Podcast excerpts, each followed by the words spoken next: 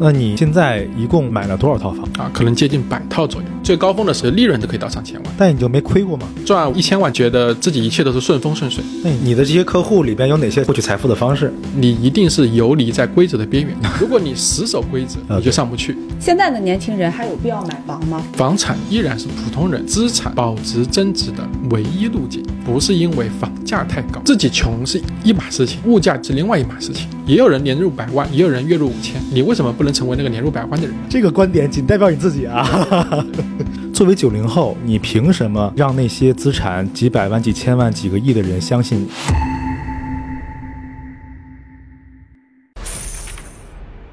？Hello，大家好，欢迎来到 New Money 研究所啊！这一期我们的飞行嘉宾还是百万财经粉丝的大 V 右建光金玲啊，今天跟大家打个招呼。Hello，大家好，我是右建光。嗯，今天呢，我们来的一个主咖呀，特别跟我们 New Money 契合的这么一个创始人和老板啊，他是水源管家的创始人水源老师。大家好，我是水源管家的创始人水源。我从二零一七年开始呢，给我们的客户提供专业的房产咨询以及落地的买房服务。目前来说，已经陆续给一千五百个家庭完成了在一二线城市的买房的服务。嗯，哎，水源老师，你现在多大？我看你也不大，九二年的，九二年的，对对，你相当于创业已经创业了七年了。嗯，对，六七年的时间。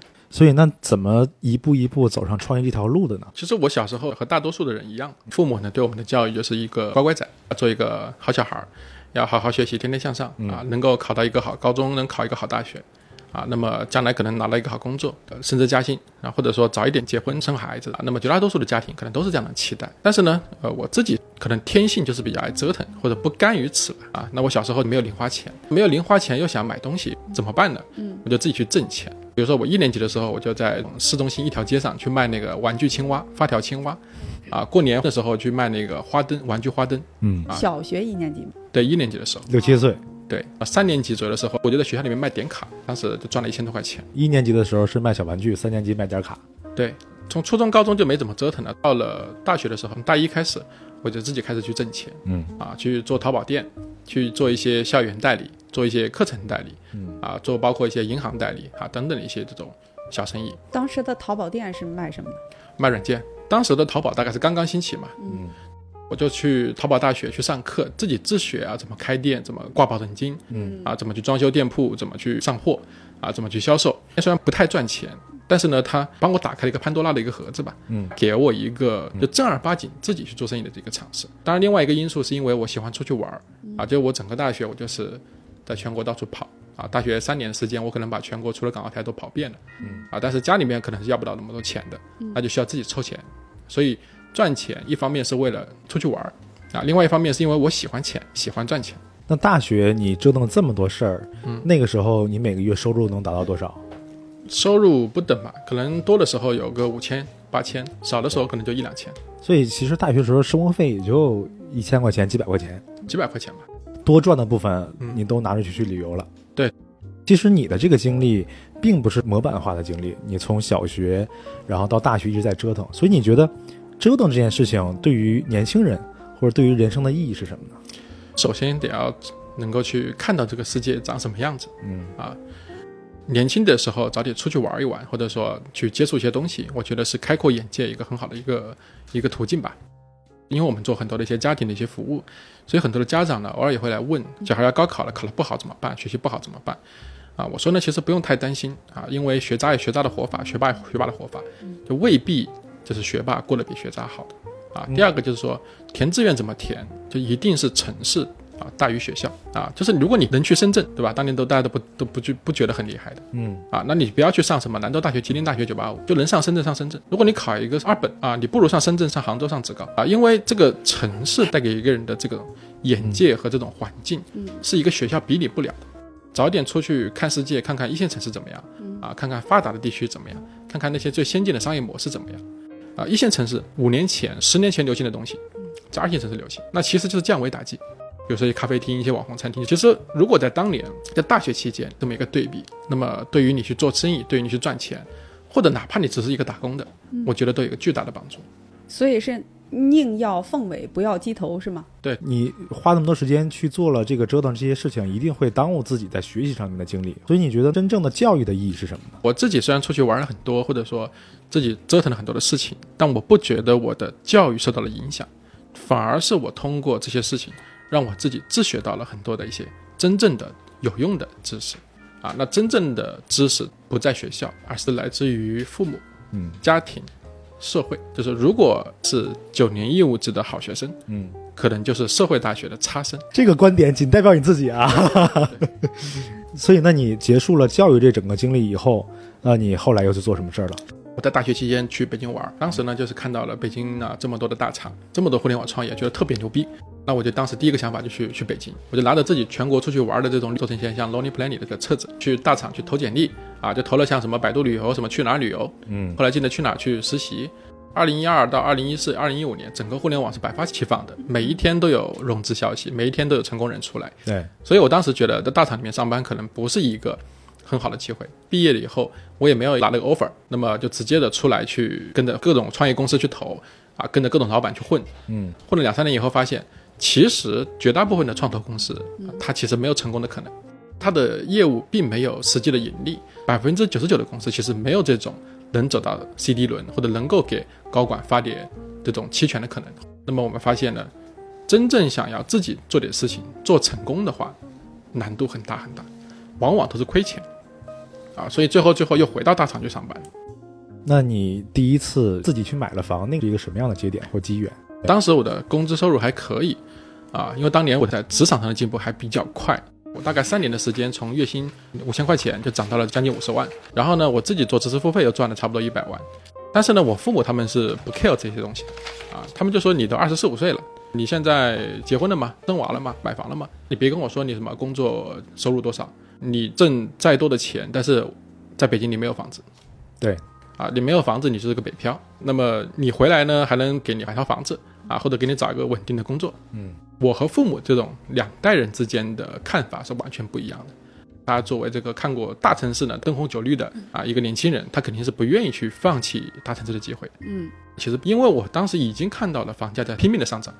二零一三年我来北京的时候，刚看到那个海淀的房子，一个老破小，知春路的一个房子，可能才一百多万。到了我二零一四年的时候，它就已经到两百多万了。到我二零一五年底、二零一六年的时候，它就已经快四百万了。就是我觉得，无论工资涨得再快，就根本就赶不上房价的上涨。嗯啊，然后加上父母这么一刺激，所以我当时做了一个决定，就是我要在北京买套房子。大概三个月的时间，啊，就自己的一点点钱，加上同事朋友借了一圈，借了一百万，嗯，然后去买了一套房。嗯啊，买完以后呢，房价就涨了一百万，从签约到没有过户，就涨了一百多万。那个是哪年？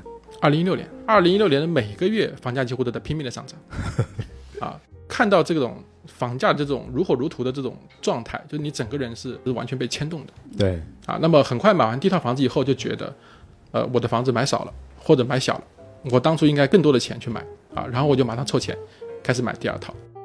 买第二套的时候呢，我就告诉我爸妈说我买了房子，我现在准备买第二套房啊，然后你们借的钱给我。但是我其实是先找他们借的钱，然后再告诉他们我已经买了第一套。就是第一套买完了才告诉他们我已经买房了，但是我要打算买第二套了。对，然后啊，他们就吃了一惊，说：“哎，你干嘛啊？你买了房子啊？因为在他们的眼中，可能我就是一个普好好学生啊，普通的孩子嗯啊，怎么会做出一个这么这么一个有点惊世骇俗的事情嗯啊？也没打招呼就借了钱嗯啊？他说你借了这些钱怎么办？嗯啊，我说没关系，反正我已经把这个钱涨回来了。第一套还有一些自己的钱，我第二套钱完全是借的，就是父母的钱、同事的钱全部借过来，又买了一套。买房的过后，中间不到三个月的时间，涨了一百多万。到了第二年，二零一七年的高点的时候，两套房加起来差不多涨了四百多万。所以那这两套房子那个时候给你带来的整个的这个营收比的话，大概是在多少？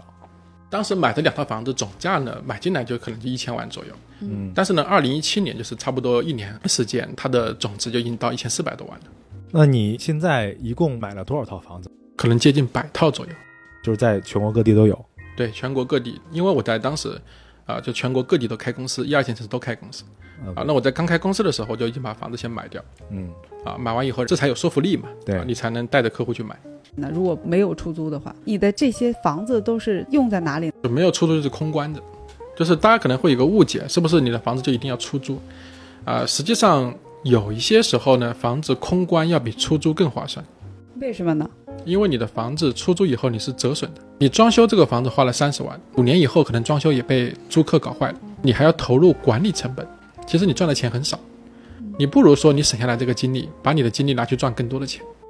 那你正式把买房的投资行为变成一家公司去运营是哪一年？我在二零一六年开始就做咨询，嗯，在二零一七年就把咨询这个事情给它完整扩充到服务上来，从咨询到做方案，到做准备工作，到看房，到谈房，到最后把这个房子买下来，一整套的服务全部给你做完。那一年的时候，整个房价的水平是一个什么状况？二零一七年呢，楼市刚经历这个二零一六年的狂欢嘛，啊，整个市场上大家对楼市的关注度就提高了十几倍啊，大家买房的这种意愿度就也提高了很多倍。在那个时间点去做这个生意，其实也是一个水到渠成的事情。因为第一个我买了房，就仅凭我的工资，其实已经不太能够供得上那个月供了。第二个就是什么？就是我想赚钱啊，因为上班再多再多赚五十万赚一百万，那我能不能做点生意赚五百万的？我试一试。然后我就开始把这个事情公式化去运作，但是发现其实没有那么好做，嗯啊，前几个月发现就完全不是自己想象中的那么那么回事。嗯所以你觉得这里边最大的阻力是什么？最大的难题其实不是自己面对问题或者搞不定某些事情，嗯，最大的难题是我不知道自己该干嘛。很真实。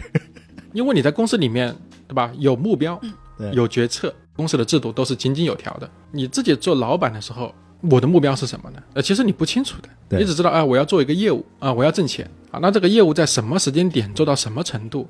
它是怎么样循序渐进的一个过程？需要谁来做？需要几个人？每个人做到什么程度？你怎么知道这个目标怎么定的？那么一开始就走很多的弯路，嗯，我根本就不知道自己公司面临着什么问题，遇到问题的时候才想着去解决问题。一开始呢，我们做咨询的时候，几乎每天都有三四个客户做咨询，啊，你可能收一个客户几千块钱，但是开始给客户做服务，帮他买完整个房子，我想再怎么样一个月三四个还是有的。啊，结果四个月只有三个。啊，所以我在公司前面的三个月、四个月是非常非常惨淡的，就是完全跟自己想象中是不一样的。不符合预期了。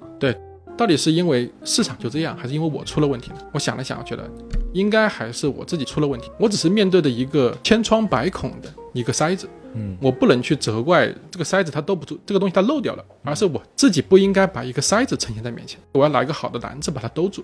所以我就开始去思考客户他现在面临的什么问题，怎么解决。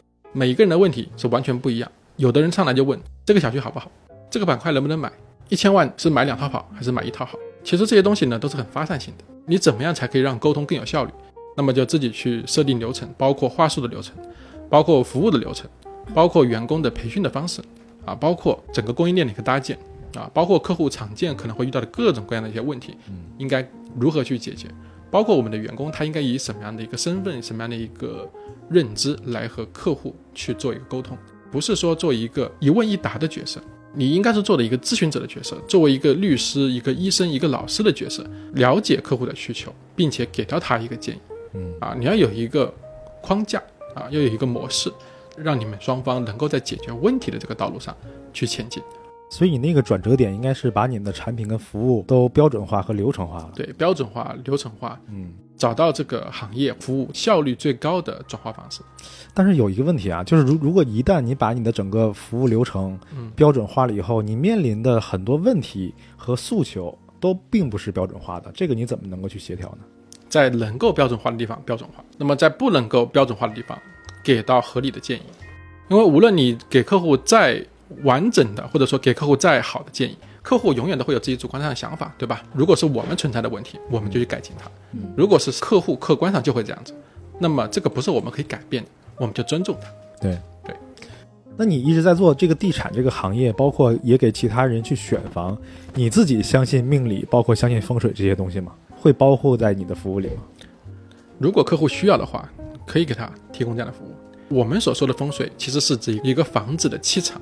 当你进到这个房子里面去，你的感觉是不是舒适的？采光是不是不行？嗯啊，视野是不是有遮挡？格局是不是不方正？这些东西叫做风水。其实更多的是一个建筑设计和一个环境给人带来的一个心理上的舒适度。嗯，一个房子如果它给你带来的居住的感觉是很好的，它的风水就是好的。还是凭自己的感觉。啊、你有没有分析过，或者是把自己的客户分为几个类别，然后什么样的人他们有不同的诉求跟特征？北京的客户呢是最明显的，那么三类是最主流的客户，嗯啊，一类呢就是体制内的，这个是最多的。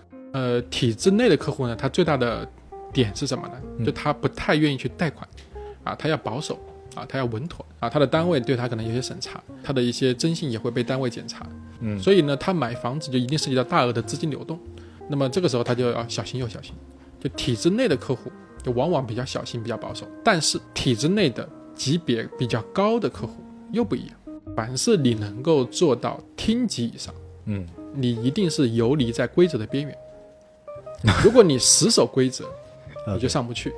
体制内的客户对于房产的选择嗯啊，那么一部分呢是比较希望他们在公司单位的附近嗯啊，这是一类主流的。第二种就是互联网白领，嗯，就互联网圈的人是很典型的心比天高啊，就眼高手低。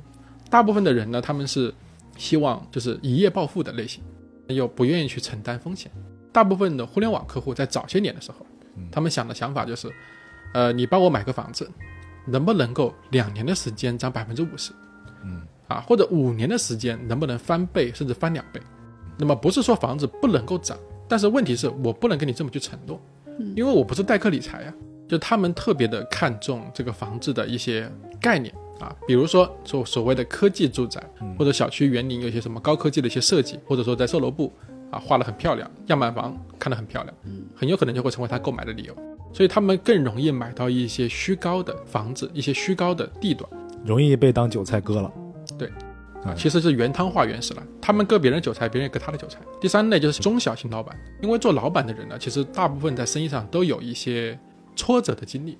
那么他其实已经很清楚的知道，绝大部分的投资行为可能并不能够帮我守护住我的财富，然后他们就找到我们，只是想把这个房子给他买好，想要保值增值，其他东西我一概不在乎。嗯从我们所有的买房客户中，我们发现一个规律，就是如果这个客户他听话照做，他问的最少，管的最少，往往他的房子买的最好。如果既要又要，或者反复的横跳，嗯啊，更改他的主意，可能会干涉的太多，反而他的房子买的不好。我们服务的客户很多，北京的客户他有一个特点就是有特别多的人很有钱，但是呢，你不知道他的钱怎么来的，对，你感觉他什么也没有做，但是他就是很有钱。在跟客户交流的过程中，在这里面我们看到了很多的一些行业的一些内幕，比如说金姐的金融行业，有个金融行业的客户，他是做券商的。这个客户呢人很朴素啊，他自己其实就是穿着优衣库级别的衣服，填表当时也写了自己只有一个七八百万，但是实际上他还没有写的是他有二十套房子嗯啊，他的净资产三个亿，嗯他身上穿的就只是优衣库，他写了写了一个八百万，我觉得只是一个扫地僧的角色啊，没想到来的是一个扫地僧的军团。他做什么生意呢？就是和这些券商行业和对应的一些领导去牵线搭桥，其实就所谓内部交易。，OK，但是他的这个生意是不可以公开的，仅仅只是做了一个牵线搭桥的一个事情，资产就可以上到这个量级。很多人甚至比我还厉害。我有个客户呢，他是一个九五后，是做区块链的，刚刚大学毕业。他很神奇的是什么？在他大学还没有毕业的时候，他就去非洲和非洲的一些总统谈生意。当时他大四老师提前了三天的时间告诉他，你现在要回来答辩，再不回来你就不能毕业。他当时呢在非洲一个加纳旁边的一个小国，如果他要回去，他等飞机还要等一个星期。后来那个总统就把自己的战斗机派给了他，他坐着战斗机到了加纳，然后再从加纳坐飞机回国，七十多个小时，在飞机上写论文，三天三夜没睡觉。到了学校以后，老师说你想不想毕业了？当他把他的故事跟老师讲了以后，老师就完全不相信，说他是个骗子。他在他二十四岁的时候赚到了一千万，在他二十五岁的时候，在我这里买了一千五百万的房子。他现在大概有一个五千万的一个资产。嗯那你的这些客户里边有哪些奇葩获取财富的方式？其实有一个挺奇葩的，就我们一个客户，就是你绝对想象不到他多少钱的。她是一个河南的一个农村大妈，但是他来我们公司，他说她多少钱呢？他有一千八百万，他的钱从哪里来？她在当地呢开了一家打印店，一家打印店在当地县城的大街上，他是怎么样可以做到年利润八百万？他们这个县城呢，可能就是几万人，每一年打印店的利润可以到八百万。怎么做的呢？他们啊全县的所有宣传材料都是由他们这个打印店承包的，每一年的宣传材料的这个经费，大概是八百多万。他这个东西几乎是没有什么成本的，所以他每一年都能赚差差不多八百万。直到前年这个钱给不出来了啊，两年的时间倒亏八百万，就所以说盈亏同源吧。对，是的嗯。所以你见过这么多人，你觉得这种有钱人他们身上有统一的共性吗？嗯，我认为所有的有钱人，他们中间最多的一个共性是有欲望，他有一种我想改变生活的、改变自己人生的欲望，我想赚钱的欲望。但是这种欲望好像每个人都想变成有钱人啊。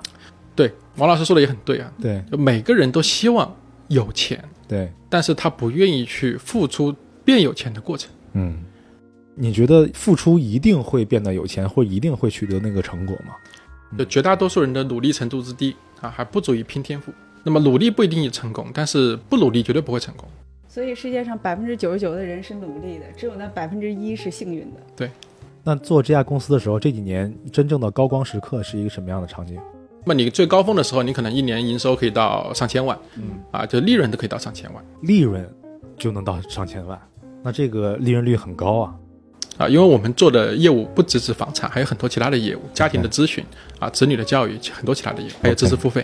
那你就没亏过吗？最差的时候就是二一年下半年，二二年市场的环境是急转直下的，嗯啊，就那么几个月的时间啊，市场就开始从啊特别的热转到一个非常冷的状态，嗯整个市场的交易量就萎缩了百分之五十以上。那么实际上等于我们自己的细分的客户，他已经萎缩了百分之七十到八十，但是我们的人又增加了三倍，对，啊，我们的事情复杂了很多嗯，啊，那么这一年的时间我们就可以亏掉五百万。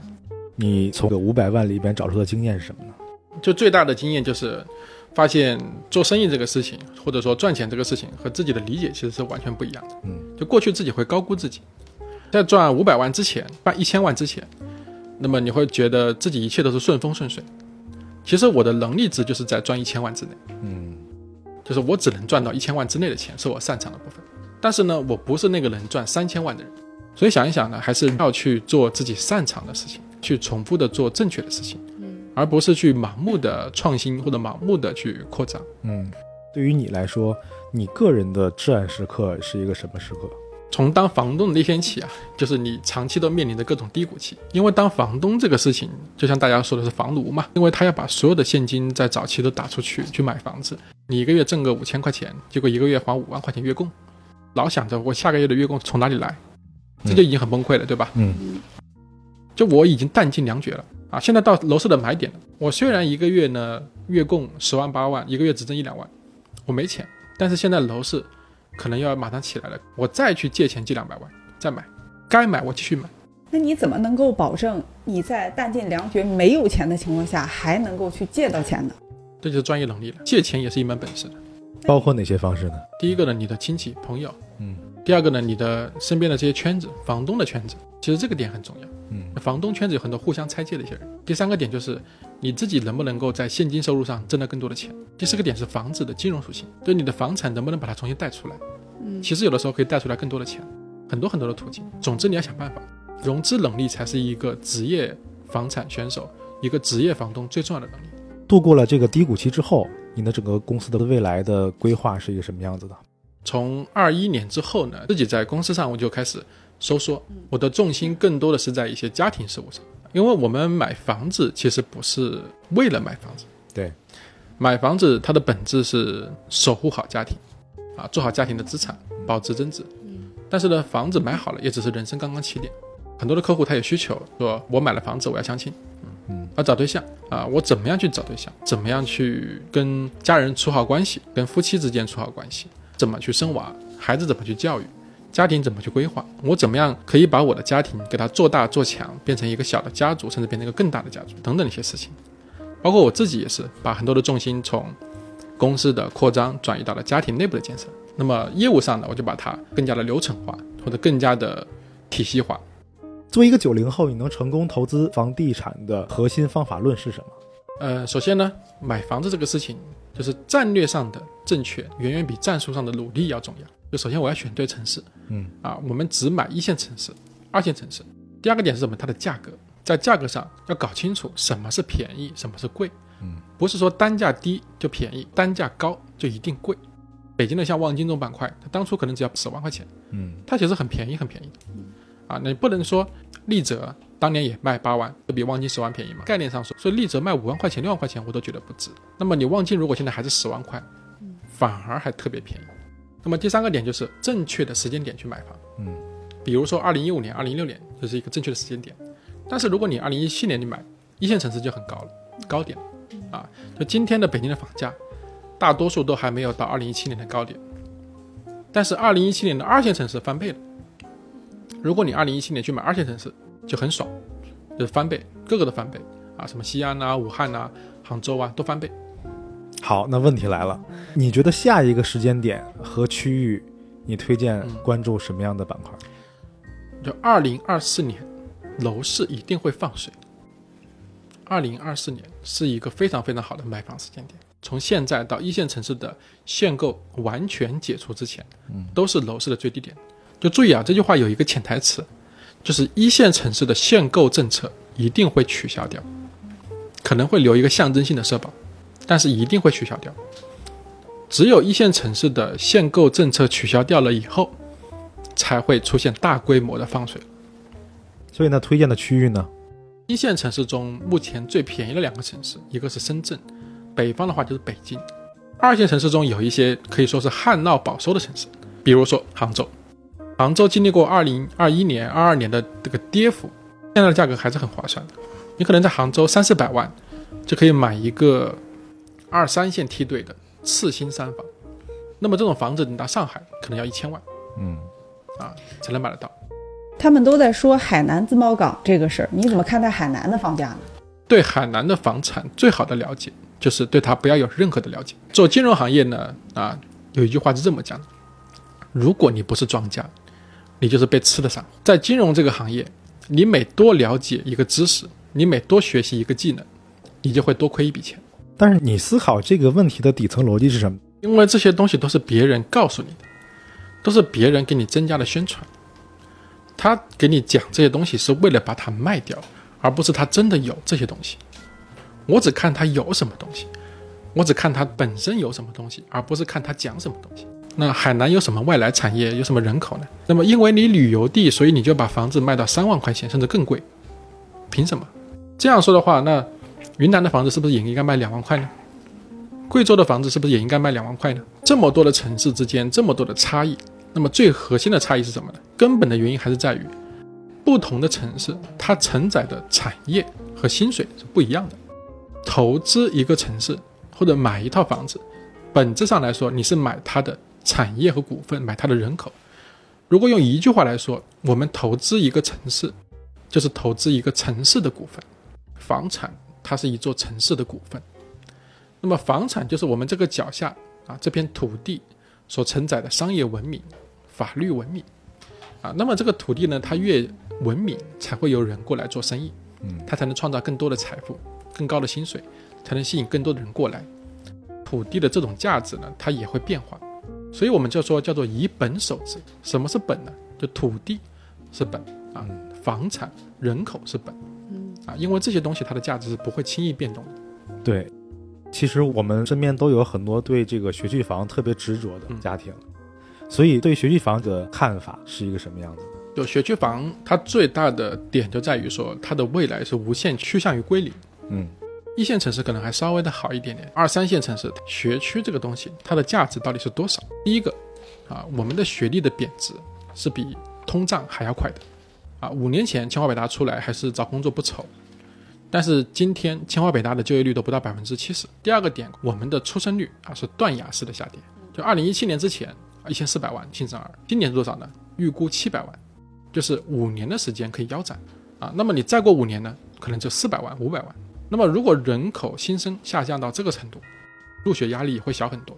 那么老师越多，学生越少的情况下，是不是学区就没有那么紧张了呢？其实现在越来越多的年轻人其实是不想结婚的，很佛系。你觉得现在的年轻人还有必要买房吗？呃，我们从不同的角度来理解这件事情。嗯，就房产依然是普通人资产保值增值的唯一路径。第二个点是什么呢？为什么会有这么多的人挣了点钱，吃饱喝足就躺平呢？这就是一个历史的必然走势。如果你是在一个战乱时期或者不和平的时期，啊，或者贫困的时期，你每一天都想着下一顿饭怎么办，明天的饭怎么办，下个月的饭怎么办？即便今天的经济再发达，其实你要考虑只是明年的饭怎么办，未来十年的饭怎么办？嗯，你的孩子的饭怎么办？其实本质从来都没有变，只是人是贪婪的、懒惰的。一旦我吃饱喝足，我就想躺下来睡大觉。